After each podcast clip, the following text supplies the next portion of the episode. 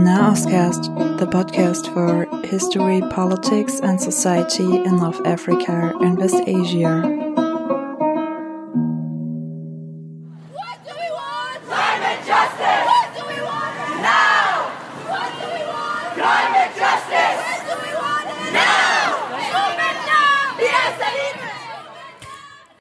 Klingt es, wenn Fridays for Future im Libanon protestieren. Heute sitze ich in Beirut mit Andres Sokar Rahmed zusammen.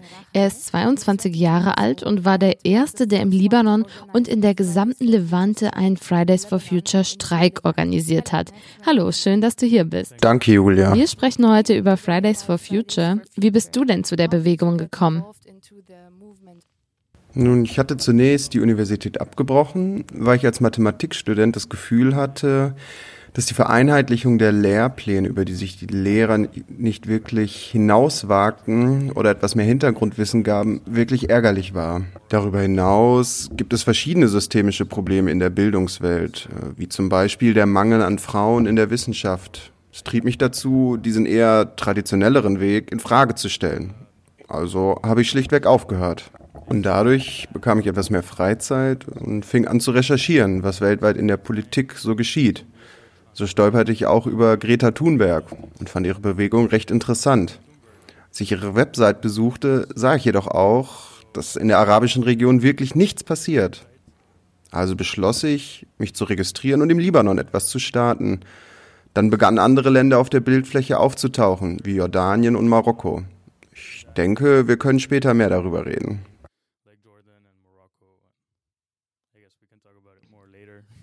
Als ich dich das erste Mal protestieren sah, da hattest du ein Schild hochgehalten mit einem Dollarsymbol und dem Symbol des Libanons, einen Zedernbaum. Wieso hast du beide miteinander verknüpft? Both of it. Can you tell me a little bit more about why you linked the dollar and numbers, mathematics with the fight for global environmental justice? Nun, auf dem Schild stand genau, welches wollt ihr? Und dann hast du auf der einen Seite das Dollarzeichen gesehen und auf der anderen Seite den Zedernbaum. Im Grunde müssen wir uns entscheiden, denn die Zedernbäume hier im Libanon sind extrem gefährdet. Das Problem des Klimawandels bedroht sie enorm.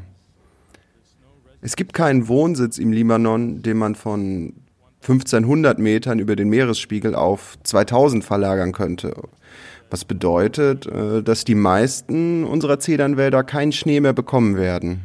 Wir müssen also jetzt den richtigen Weg wählen. Und mehr noch, wir müssen auch äh, sehr laut wählen. Äh, denn wir können diesen Kampf nicht allein führen. Wir müssen Teil einer globalen Bewegung wie Fridays for Future sein. Wenn du von Fridays for Future und der globalen Klimagerechtigkeit sprichst, dann frage ich mich, was bedeutet das denn ganz konkret in der Praxis? Was sind deine Forderungen und wofür kämpfst du? Also auf jeden Fall bedeutet es, sich an das Pariser Übereinkommen zu den Klimazielen zu halten, nämlich die Temperaturerwärmung bis zum Ende des Jahrhunderts nicht über 1,5 Grad Celsius steigen zu lassen. Aber ich denke, deshalb müssen wir jetzt handeln und Maßnahmen einfordern, bevor wir den irrevisiblen Wendepunkt erreichen, den der Intergovernmental Panel on Climate Change als Frist setzt. Das ist ein Limit von äh, zwölf Jahren. Das ist also genau der Zeitpunkt, um Klimagerechtigkeit einzufordern. Und das bedeutet im Grunde, dass wir bis zum Ende dieses Jahrzehnts unsere Kohlenstoffemissionen halbieren müssen.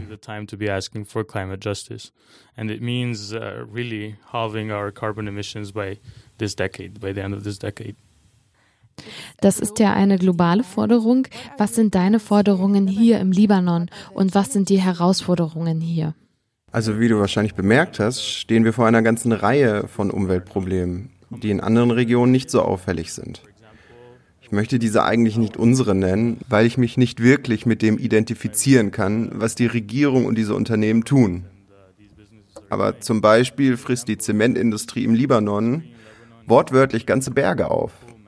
Während die ganze Welt darum kämpft, Zugang zu sauberem Wasser zu bekommen, oder sogar darum, in dieser immer heißeren Welt Wasser überhaupt zu finden. Im Libanon stattdessen verschmutzen wir unsere zahlreichen Quellen für sauberes Wasser, die aus dem Schnee und aus unseren Flüssen stammen. Die meisten von ihnen sind also sehr stark verschmutzt. Das ist eine zentrale Herausforderung, vor der wir stehen. Da ist ebenfalls die Müllkrise, die 2015 wirklich einen Punkt erreicht hatte, an dem die Menschen merkten, äh, dass die Mülldeponien voll sind und alle auf die Straßen gingen und der Regierung ihr stinkt entgegengeschrien haben. Du hast über die Krise der Abfallwirtschaft im Jahr 2015 gesprochen und ich denke, das ist ein ganz gutes Beispiel dafür, wie die Dinge zusammenhängen. Du bringst es ja mit dem Müllproblem in Verbindung, der jahrzehntelang an der Küste des Mittelmeers angehäuft wurde, auf Mülldeponien. Und auf diesen Deponien wurde der Müll in keinster Weise wirklich verwertet oder behandelt. Also er türmt sich da einfach nur auf. 2015 erreichte das so ein krasses Level, dass die Leute sagten, okay, jetzt ist die Zeit gekommen, jetzt ist es wirklich genug genug und wir protestieren dagegen. Der Müll türmte sich damals auf den Straßen auf. Die Pickup-Trucks nahmen den Müll nicht mehr mit. Und die Politiker, ja, die nutzten diese Mülldeponien und den Platz am Mittelmeer für ihre Zwecke. Und ja, da kommen wir auch so ein bisschen in die Steuerpolitik und die Finanzpolitik und dazu, wie die wirtschaftliche Elite mit der politischen Elite im Land verflochten ist. Also sie häuften den Müll an den Ufern auf. Ähm, dieses Land ist natürlich sehr kostbar, weil direkt am Mittelmeer gelegen. Und wenn das Ganze dann erstmal voll ist, dann werden einfache Lösungen gefunden, nämlich Müllverbrennungsanlagen, die den ganzen Müll verbrennen. Und dann behalten die Politiker das Land, was im Endeffekt Landraub bedeutet. Also ich habe das Gefühl, dass der Müll wirklich ein gutes, gutes Beispiel ist und aufzeigt, wie der Libanon in politischer und wirtschaftlicher Hinsicht funktioniert. Äh, richtig. Ich glaube, du hast das Bild in seiner ganzen Komplexität äh, recht gut gezeichnet. Ja, also wenn man sich diese Deponien von oben oder sogar die Stadt von oben anschaut, sieht man, dass diese Deponien ja an einigen der schönsten Orte in Küstennähe liegen. Ja, diese Krise ist noch immer nicht gelöst worden, obwohl sie ein wenig Platz in den Deponien geschaffen haben. Ich glaube, sie haben so eine Art äh, Flügel auf einer Dep der Deponien gebaut. Werden sie in diesem Jahr voll sein? Ich denke, es ist wichtig auch zu bedenken, dass unsere Deponien eigentlich technologisch sogar sehr fortschrittlich sind. Und als sie gebaut wurden, waren sie sogar topmodern. Das Problem, äh, würde ich sagen, ja, liegt eigentlich bei den politisierten Medien. Wir haben etwa 20 Fernsehkanäle in einem sehr kleinen Land mit vier Millionen Einwohnern. Und die politisierten Medien äh, haben das Bewusstsein für Recycling und Mülltrennung der Menschen einfach nicht wirklich geschärft. Hm, deshalb sind die meisten unserer Deponien voll. Und voll von Dingen, äh, die dort nicht sein sollten. Äh, voll mit ja, organischen Abfällen, die hauptsächlich CO2 ausstoßen und auch Krankheiten verbreiten. Ja, und die Lösung, die sie finden können, ist das Problem nach außen zu tragen. Ja indem sie um Geld bitten, genau genommen um Kredite, äh, die einen sehr hohen Zinssatz haben ja, und am Ende mit dem libanesischen Steuergeld bezahlt werden. Die jüngst gefundene Lösung ist zum Beispiel das CEDAN-Abkommen. Es fand in Paris statt äh, und sie haben dem Libanon im Grunde 11 Milliarden Dollar zugesagt, sobald wir einige Bedingungen erfüllen, die sie uns gestellt haben. Aber mit diesem Geld sollen über zehn neue Deponien und 17 Verbrennungsanlagen gebaut werden. Auch hier möchte ich betonen, dass der Libanon ein sehr kleines Land ist. Es stellt sich auch die Frage, was sie mit dem toxischen Müll machen werden. Abgesehen von den Krebsraten und dem toxischen Rauch in einem so kleinen Land, das sehr dicht besiedelt ist. Es ist also alles sehr stark miteinander verbunden. Aber du kannst sehen, dass Regierungsbeamte einfach nur diese Kredite bekommen wollen diese großen Projekte durchführen, äh, die Provision kürzen und letztlich ja einfach nichts in Ordnung bringen wollen. Im Grunde machen sie die Leute nur kranker und verschuldeter. Das ist doch absolut verrückt. Apart from again the cancer rates and the fumes in such a small country, uh, very densely populated. So um, yeah, it's all very much interconnected, but you can see how government officials all they want to do is just get loans, do these big projects, cut the commission, and just not fix anything. Like, really get people more sick, more in debt. It's absolutely crazy. Ja, und an dieser Stelle sollten wir vielleicht noch hinzufügen, dass mit Verbrennungsanlagen nicht Müllverbrennungsanlagen mit komplexer neuerer Technologie gemeint sind, die beispielsweise toxischen Rauch in nicht toxischen Rauch umwandeln und dann freisetzen, sondern wir sprechen einfach von sehr billigen Technologien, die einfach zu bekommen sind und nicht von denen, die nicht der Umwelt schaden. Richtig? Und das sind die Herausforderungen, auf die wir vorbereitet sind. Also wir fordern Maßnahmen, bevor das eintritt.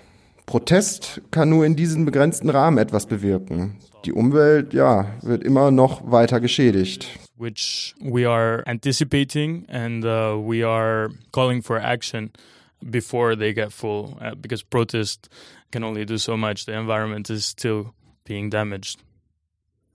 Was ich selbst von meinem Aufenthalt im Libanon, meinen Recherchen weiß und was du ja auch erwähnt hast, ist die Zementindustrie. Es gibt ja bereits Einschränkungen, wenn es darum geht, beispielsweise Natursteine aus den Bergen zu entnehmen.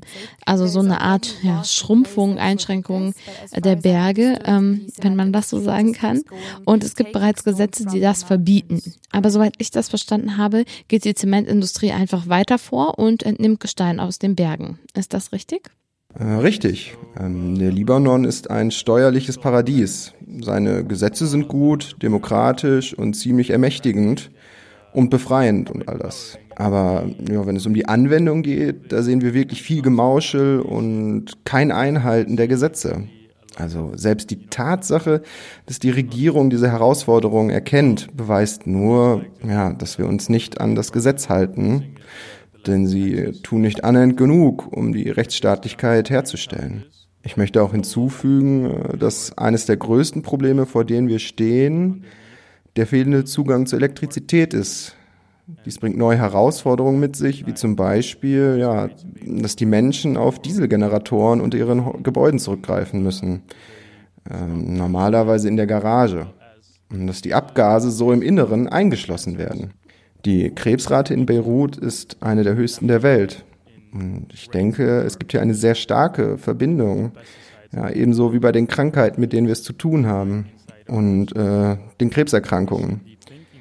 Äh, die Lebensmittel, die wir essen, ja, sind in unglaublicher Höhe mit äh, Pestiziden und Chemikalien verseucht.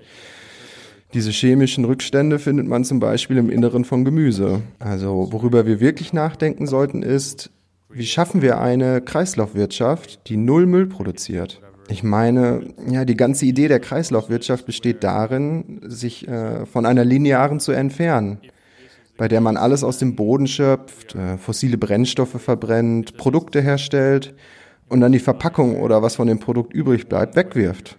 Hin zu einem Prozess, äh, der einen Kreislauf darstellt. Wenn das also der Fall wäre, ja, dann würden wir uns weg von einem kapitalistischen System bewegen, in dem man direkt konsumiert, hin zu einem System, in dem man in gewisser Weise Ressourcen oder Produkte für eine Zeit ausleiht ja, bis äh, bessere Optionen auf dem Tisch liegen. Das würde ja einen Bottom-up-Ansatz erfordern, was bedeutet, dass es die Menschen sind, die die Maßnahmen ergreifen und Veränderungen wirklich von der Basis der Gesellschaft herbeiführen. Umso mehr möchte ich von dir wissen, wie stellen denn die Medien deiner Meinung nach all diese Herausforderungen dar, denen wir angesichts der globalen Krise und der Klimakrise im Libanon gegenüberstehen? Nun, um ehrlich zu sein, gibt es sehr wenig Diskussionen darüber. Ähm, das war schon vor der Revolution so, die die Medien dann dazu gebracht hat, äh, über wirklich wichtige Themen zu berichten, mit denen die Menschen auch konfrontiert sind. Ja, es war ziemlich schwierig, sie zu erreichen, um über unsere Fridays for Futures Proteste zu berichten. Und oft haben sie ja nicht einmal geantwortet. Ich denke also hier, es gibt dort noch eine Menge Arbeit zu tun. Aber wir warten noch nicht auf sie. Zumal wir jetzt Zugang zu sozialen Medien und auch Technologien haben, ja, die es uns ermöglichen, direkt miteinander zu sprechen. Mm, ja, da sie in der Regel von ja, politischen Parteien finanziert werden, ja, liegt es auch mehr in ihrem Interesse, zum Beispiel die Ölmafia in den Libanon zu bringen oder sich auf die Themen zu konzentrieren, bei denen sie wirklich einen Nutzen daraus ziehen können, anstatt die Menschen ja, an der Lösung dieser Probleme zu beteiligen. Fridays for Future ist im Grunde ja eine Bewegung, die von SchülerInnen und Studierenden angeführt wird. Weil du die sozialen Medien erwähnt hast, da frage ich mich, ist das die einzige Möglichkeit, wie sich junge Menschen im Libanon über Umweltthemen informieren können? Also was ist mit Schulen und beispielsweise dem Bildungssystem? Ja, sie haben, oder zumindest der Staat, äh, zeichnet ein sehr bizarres Bild von unserer Umwelt. Und sie geben es auf eine sehr falsche Art und Weise weiter. Wenn man zum Beispiel ein staatliches Buch äh, wie ein Schulbuch aufschlägt, siehst du, wie sie Landwirtschaft erklären. Da ist dann ein Bild von einem Mann, der Pestizide auf seine Pflanzen sprüht. Ziemlich genauso sieht der Staat die Umwelt. Ja, ich glaube, im Moment verlassen sich die Menschen hauptsächlich auf soziale Medien und Bücher und altmodischere Herangehensweisen. Wenn ich hinzufügen darf, ja, es gibt auch ein paar NGOs, die eine großartige Arbeit leisten. Ich persönlich hatte den Eindruck, als ich mich an sie gewendet habe und sie gebeten habe, an etwas mitzuarbeiten, äh, um das Umweltbewusstsein zu schärfen, äh, haben sie alle sehr positiv reagiert. Ich halte das also für ziemlich vielversprechend und ich freue mich darauf. Have all been very positive about it and I think um, this is quite uh, promising and I look forward to it. Als du das gesagt hast, dachte ich an Plastik als Beispiel für den produzierten Müll und Abfall, wo das Bewusstsein im Moment ein wenig ja wachgerüttelt wird. Aber als ich in den Libanon kam, da hatte ich das Gefühl, dass mir jeder überall diese Plastiktüten gibt, egal wenn ich auch nur in den kleinen Laden gehe und Kaugummi kaufen will, dass ich dann gleich eine Plastiktüte angeboten bekomme. Und wenn ich in ein Restaurant gehe, sagen wir mal Mittelklasse-Restaurant, dann haben sie das Wasser beispielsweise in Plastikbechern. Also hast du das das Gefühl, dass es da ein Bewusstsein für das Thema gibt. Und ja, fairerweise sollte ich vielleicht auch dazu sagen, dass ich glaube, dass wir auch in Deutschland erst vor ein paar Jahren die Plastiktüten in den Supermärkten tatsächlich abgeschafft haben. Ja, ich fürchte, im Libanon wird nicht viel darüber gesprochen, obwohl es ein großes Problem ist und man überall Plastik sieht. Es überrascht mich immer wieder, dass man auf der Autobahn, äh, wenn man sich nur bei leichtem Wind umsieht, äh, oder durch den Wind, der von den Autos erzeugt wird, einen Haufen Tüten um sich herumfliegen sieht, was absolut verrückt ist. Und wenn man ins Meer schaut, gibt es natürlich auch eine Menge Plastiktüten, die die Tiere wiederum fressen. Und sterbende Schildkröten, die Richtung Libanon migrieren, viele von ihnen sterben an der Verschmutzung. Sogar in unseren Wäldern kann man Spuren von Plastik finden. Dabei gibt es doch eine sehr einfache Lösung und wir können sehen, dass unsere direkten Nachbarn dies schon vor langer Zeit umgesetzt haben. Ich glaube, im Jahr 2016 hat Marokko, wenn ich mich nicht irre, Plastiktüten und Einwegplastik abgeschafft. Erst letzte Woche, glaube ich, hat Jordanien das auch getan. Und bleibt der Libanon darin? Wie lange müssen diese Tiere und wir noch darunter leiden? Bleibt der Libanon dabei? Es ist witzig, dass du Marokko und die Plastiktüten erwähnst, denn wir hatten auch eine Episode hier im Nahostcast mit Salva aus Marokko und sie hat uns erklärt, wie in Marokko versucht wurde, Plastiktüten zu verbieten, aber eben nur, weil es eine große Umweltkonferenz gab und nachdem diese Konferenz vorbei war, begannen die Leute dann wiederum Plastiktüten zu verwenden, weil sie nicht wirklich wussten, wie man ohne diese Tüten einkaufen geht. Also ich denke, es ist vor allem die Aufklärung der Menschen, die dazu beiträgt, dass die Politik von oben dann auch implementiert wird und dass eher eine von unten nach oben gerichtete Ansatz stattfindet, nicht umgekehrt. Und du hast auch Initiativen im Libanon erwähnt. Da dachte ich jetzt beispielsweise an Balla Plastik, die den Menschen nicht einfach sagen, okay, wir haben überall Plastik an unseren Stränden verteilt, also lasst uns dorthin gehen und die die Initiative ergreifen und den, das Plastik einsammeln, sondern die auch gleichzeitig sich der Mülltrennung widmen, also den Menschen dabei auch erklären, wie man Material recycelt und es wiederverwendet. Ich denke, das ist eine ganz schöne Initiative, die hier in diesem speziellen Fall auf der Bildfläche erscheint. Äh, richtig. Ich finde es wunderbar, dass wir im Libanon einige Initiativen haben, ja, die sich mit diesem Thema befassen. Aber dennoch sind sich die Mehrheit der Menschen nicht der Alternativen bewusst. Und ich denke, dass auch die Art und Weise, wie wir hier konsumieren, vielleicht ein wenig anders ist als in Europa, wo die Menschen mehrmals und in kleinen Mengen einkaufen. Am Beispiel meiner Familie kann man zum Beispiel sehen, ja, dass wenn wir in den Supermarkt gehen, wir oft riesige Mengen für die ganze Woche kaufen. Das ist einfach anders und erfordert andere Alternativen. Und auch die Tatsache, dass unsere Städte nicht sehr gut zum Laufen sind, trägt zur Problematik bei. Es wäre dann einfacher, kleine Einkaufswagentaschen zu haben, die man in die Supermärkte mitnehmen kann. Es erfordert einen vollständigen Wandel der Gesellschaft, um zu sehen, ja, dass diese Veränderungen funktionieren. Äh, nicht einfach nur Plastiktüten für eine Konferenz zu verbannen. I mean, it requires a, a like a complete change in society in order to start seeing these uh, these um, changes uh, work, not just uh, banishing plastic bags for a conference. Und wenn man mal bedenkt, dass wir in Deutschland seit 50 Jahren darüber diskutieren, wie schlecht Plastik ist. Ich erinnere mich, dass meine Mutter zum Beispiel mal gesagt hat, weißt du was, seit ich ein Kind war, haben wir darüber gesprochen und wir wussten schon immer eigentlich, wie schädlich Plastik ist, aber wir haben keine Änderungen vorgenommen. Und jetzt fühlen wir immer mehr den Druck. Wir können sehen, dass die Temperaturen auch in Deutschland steigen und im Sommer heißer sind. Also es gibt allmählich so einen Wandel in der Einstellung. Ja, aber das hat eben 50 Jahre gedauert. Richtig.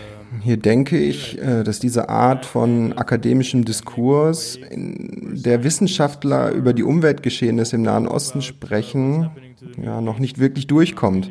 Was bedauerlich ist, weil wir gerade an diesem Ort im Mittelmeer an vorderster Front Opfer der Klimakrise sind. Und wir beginnen bereits, die Auswirkungen zu sehen.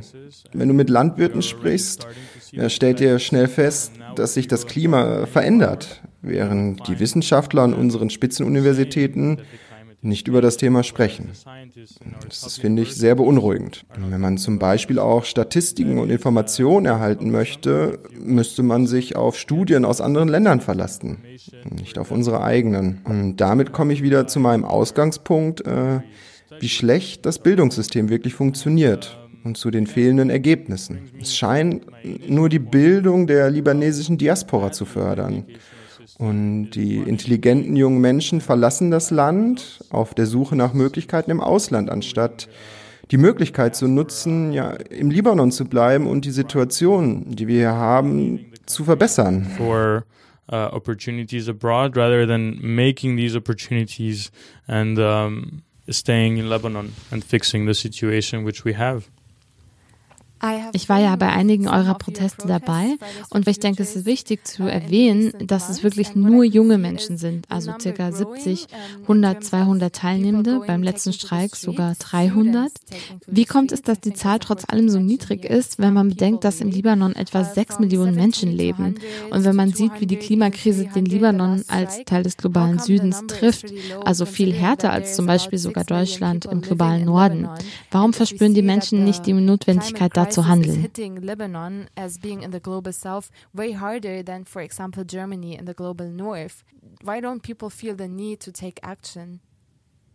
Ich denke, die Menschen schreiben die Geschehnisse nicht dem Klimawandel zu. Und ich glaube auch, ja, dass es viele Menschen gibt, äh, die nichts von uns wissen, die nicht wissen, dass wir als Bewegung im Libanon existieren denke auch, äh, dass wir in unserem Ansatz radikaler sein sollten. Wir hoffen also, dass wir durch kleine Veranstaltungen, äh, die in ihrer Substanz radikal sind, mehr Aufmerksamkeit auf uns ziehen. Wir sehen eine riesige Zahl von Menschen, die auf den Straßen protestieren. Vor einem Jahr waren es Hunderttausende, aber nicht für die Fridays for Future Bewegung, sondern gegen die korrupte Regierung und die Banken. Der Libanon befindet sich in einer Wirtschaftskrise. Wie siehst du all diese Forderungen der Menschen auf der Straße im Zusammenhang mit euren Forderungen für globale Klimagerechtigkeit? People lost their jobs because of the economical situation. How do you see all these demands of the people on the streets linked to your demands of fighting for global climate justice? Ja, die Revolution, äh, die am 17. Oktober begonnen hat, kam nur vier Tage nach einer Reihe von Bränden im Land. 104, äh, um genau zu sein, sogar bis nach Syrien. Und ich vermute, äh, dass zu diesem Zeitpunkt, wo unsere Emotionen ja, ohnehin schon auf einem Tiefpunkt waren und, und wir unser Haus ja, wortwörtlich brennen sehen konnten, gerade diese Position der Regierung, eine Steuer auf WhatsApp-Aufrufe einzuführen, was übrigens illegal ist, die Menschen dann dazu veranlasste, ja, auf die Straße zu gehen und das taten wir auch.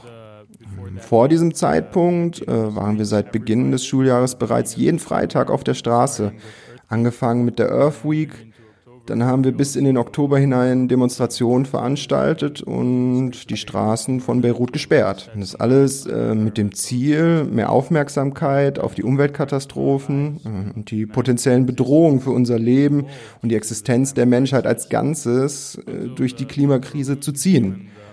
Dann kam die Revolution und die meisten der mit uns streikenden Menschen sind in einen permanenten Streik getreten. Da waren Lehrende, Studierende, Ärzte, Ärztinnen, sogar Anwältinnen, äh, richtig? Äh, ja, der permanente Streik ist ziemlich breit und vielfältig aufgestellt.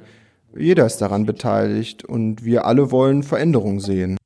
Ich muss sagen, dass ich in den ersten Tagen, als ich morgens nach den Protesten in die Innenstadt in Beirut gefahren bin, wirklich erstaunt war, wie die Menschen die Initiative ergreifen und beispielsweise im Innenstadtbereich äh, den Müll aufräumen. Und ich habe mich gewundert, im Kampf gegen Korruption, im Kampf gegen die Regierung, mit all den politischen Forderungen, am nächsten Tag morgens um neun oder acht Uhr auf die Straße zu gehen, den Müll aufzusammeln, also diese Initiative zu ergreifen, um eine kleine Änderung zumindest in Sachen Umwelt herbeizuführen, das war für mich ziemlich, ziemlich beeindruckend, weil ich dachte, wer hat während einer Revolution wirklich Zeit, sich um die Umwelt zu kümmern? Richtig.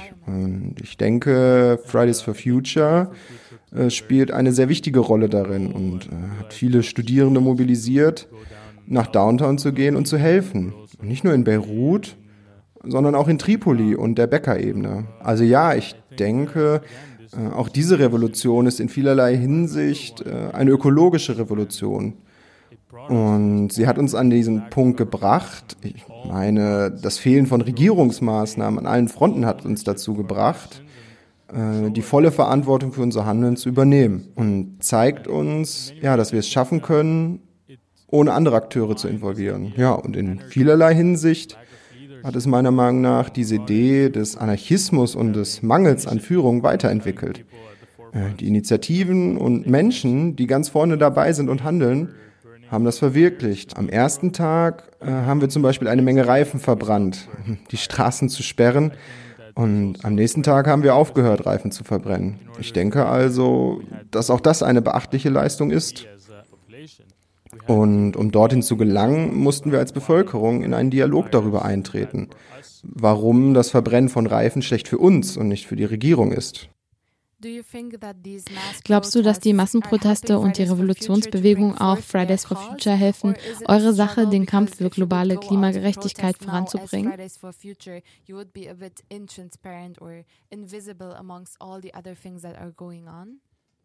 Denke, ähm, wenn wir jetzt streiken und protestieren, sind wir im Vergleich zu dem, was vor sich geht, ziemlich unbedeutend. Aber es ist auch wichtig zu betonen, ähm, dass wir, als die Schulen nach Beginn der Revolution versuchten zu öffnen, viele Schülerinnen und Schüler mobilisiert haben, den Schulen fernzubleiben äh, und sich weiter und sich zu weigern, hinzugehen. Aber viele wurden zurück in den Unterricht gezwungen. Und wir hätten uns gewünscht, mehr Unterstützung von diesen Institutionen zu erhalten. Wir haben ja jetzt viel über den Libanon gesprochen. Um es ein wenig zusammenzufassen, wollte ich noch sagen, dass meiner Meinung nach es sehr erstaunlich ist, wie sich im Libanon so eine Art Kreis geschlossen hat, nämlich die Proteste von 2015 gegen die Müllkrise, die wir schon in unserem Gespräch erwähnt haben, und jetzt die eigentliche Revolution gegen die Regierung. Da konnten wir wirklich sehen, dass die Menschen auf die Straße gegangen sind. Sie haben protestiert, aber sie haben auch recycelt und Material zu privaten Unternehmen, zu Recyclingunternehmen gebracht, um eben zu zeigen, es gibt hier einen kleinen Wandel. Wir sind bereit für den Wandel und die da oben sollten es auch sein oder sie sollten zurücktreten, damit dieser Wandel stattfinden kann. Also es zeigt wirklich, dass die Menschen Initiative ergreifen und eine Sache, die 2015 nicht erreicht hätte werden können, ist jetzt irgendwie wir ein bisschen erreicht. Es gibt auch zahlreiche Initiativen, beispielsweise werden Plastikflaschen zu Polyester recycelt oder Zigarettenkippen werden zu Surfbrettern um, umfunktioniert und verwendet. Wie steht es denn aber um die Nachbarländer?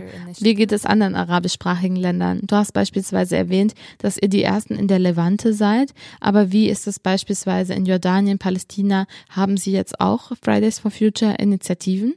Ja, das haben sie. Äh, ich habe kürzlich die Karte überprüft und äh, zuerst wusste ich, dass die Jordanier streiken und sie haben mich um Rat gefragt. Äh, ich habe ihnen erklärt, wie sie sich registrieren lassen können und so weiter. Und auch die Palästinenser haben gestreikt, äh, was ebenfalls motivierend und erfrischend ist, wenn diese mutigen jungen Menschen zu Wort kommen auf dieser Plattform. Äh, überall im gesamten Mittelmeerraum haben wir Proteste in Tunesien und Marokko und ja, an ziemlich vielen Orten. Aber äh, ich war wirklich überrascht, äh, als ich erst letzte Woche die Karte anschaute und äh, eine Protestbewegung um den Golf herum entstehen sah. Mm, das war ziemlich interessant, äh, denn mit den Monarchien und solchen Regimen wäre es für Erwachsene fast unmöglich zu protestieren. Äh, aber für die Jugend machen sie eine Ausnahme. Hm, ich weiß nicht viel darüber, äh, wie die Bewegungen dort vor sich gehen. Aber es ist ziemlich interessant, äh, diese Entstehung zu beobachten. Und ich hoffe wirklich, dass die Proteste wirksam dazu beitragen, äh, ja, die Politik von einer ölintensiven hin zu einer nachhaltigeren Politik zu verändern. Uh, I guess they're making an exception. I don't know much about how the movements are going on there, but it's pretty interesting to see these uh, pins dropped on the map. And I hope really that, um, or that these protests are effective in changing the policies from oil intensive ones to uh, more sustainable ones. And for us, like Fridays for Future Europe has done. Könnte denn die fehlende Verbindung zwischen euch zum Nachteil sein? Denn die Bewegung wird ja oft als eine Bewegung gesehen oder dargestellt, die von Greta Thunberg und daher auch von vielen europäischen Ländern, von europäischen Studierenden und Schülerinnen angeführt wird. Siehst du das auch so oder denkst du, dass vielleicht die Wana-Region, also Westasien und Nordafrika und die Golfstaaten und das, was dort geschieht, in der Darstellung der ganzen Bewegung ein wenig ja, übersehen werden? This is what it should be. Äh, richtig, wir bekommen das nicht selten äh, als Kritik im Libanon zu hören, dass wir versuchen, sie zu verwestlichen und Gott weiß, was ihr uns mit dieser westlichen Agenda aufdrängt. Hm, das ist natürlich nicht der Fall.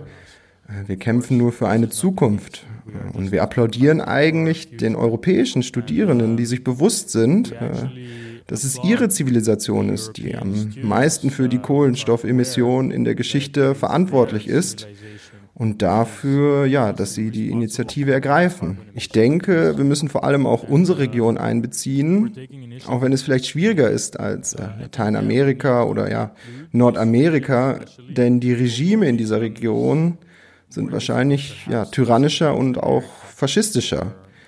Und Meinungsfreiheit ist nicht immer eine Selbstverständlichkeit. As I was saying, the regimes in this uh, in this area are probably more tyrannical and uh, fascist, and uh, freedom of expression is not always a given. Um mit einer positiven Anmerkung zu schließen, wie siehst du die Entwicklung des Kampfes gegen den Klimawandel im Libanon? Ich sehe es eigentlich sehr positiv, denn der Libanon hat ja ein wunderschönes, natürliches Ökosystem, äh, das auch im Kampf gegen die Klimakrise die erste Lösung ist. Äh, Lösungen, die auf der Natur basieren.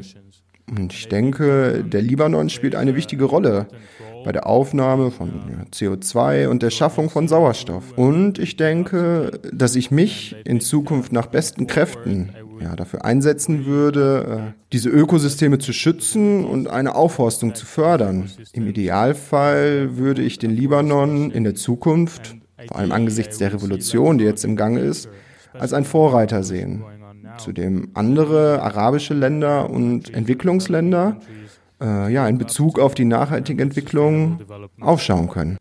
Und was mir gerade eingefallen ist, um etwas ganz Praktisches zu nennen, Libanesinnen und Libanesen wissen ja auch, wie man Zero Waste, also ohne Müll produziert. Beispielsweise können sie Chips im Ofen machen, oder das machen viele, und sie eben nicht im Dokene, in dem kleinen libanesischen Kiosk kaufen. Oder es gibt auch eine große Seifenproduktion in Tripoli. Diese Hartseifen werden für Körper und Haare verwendet.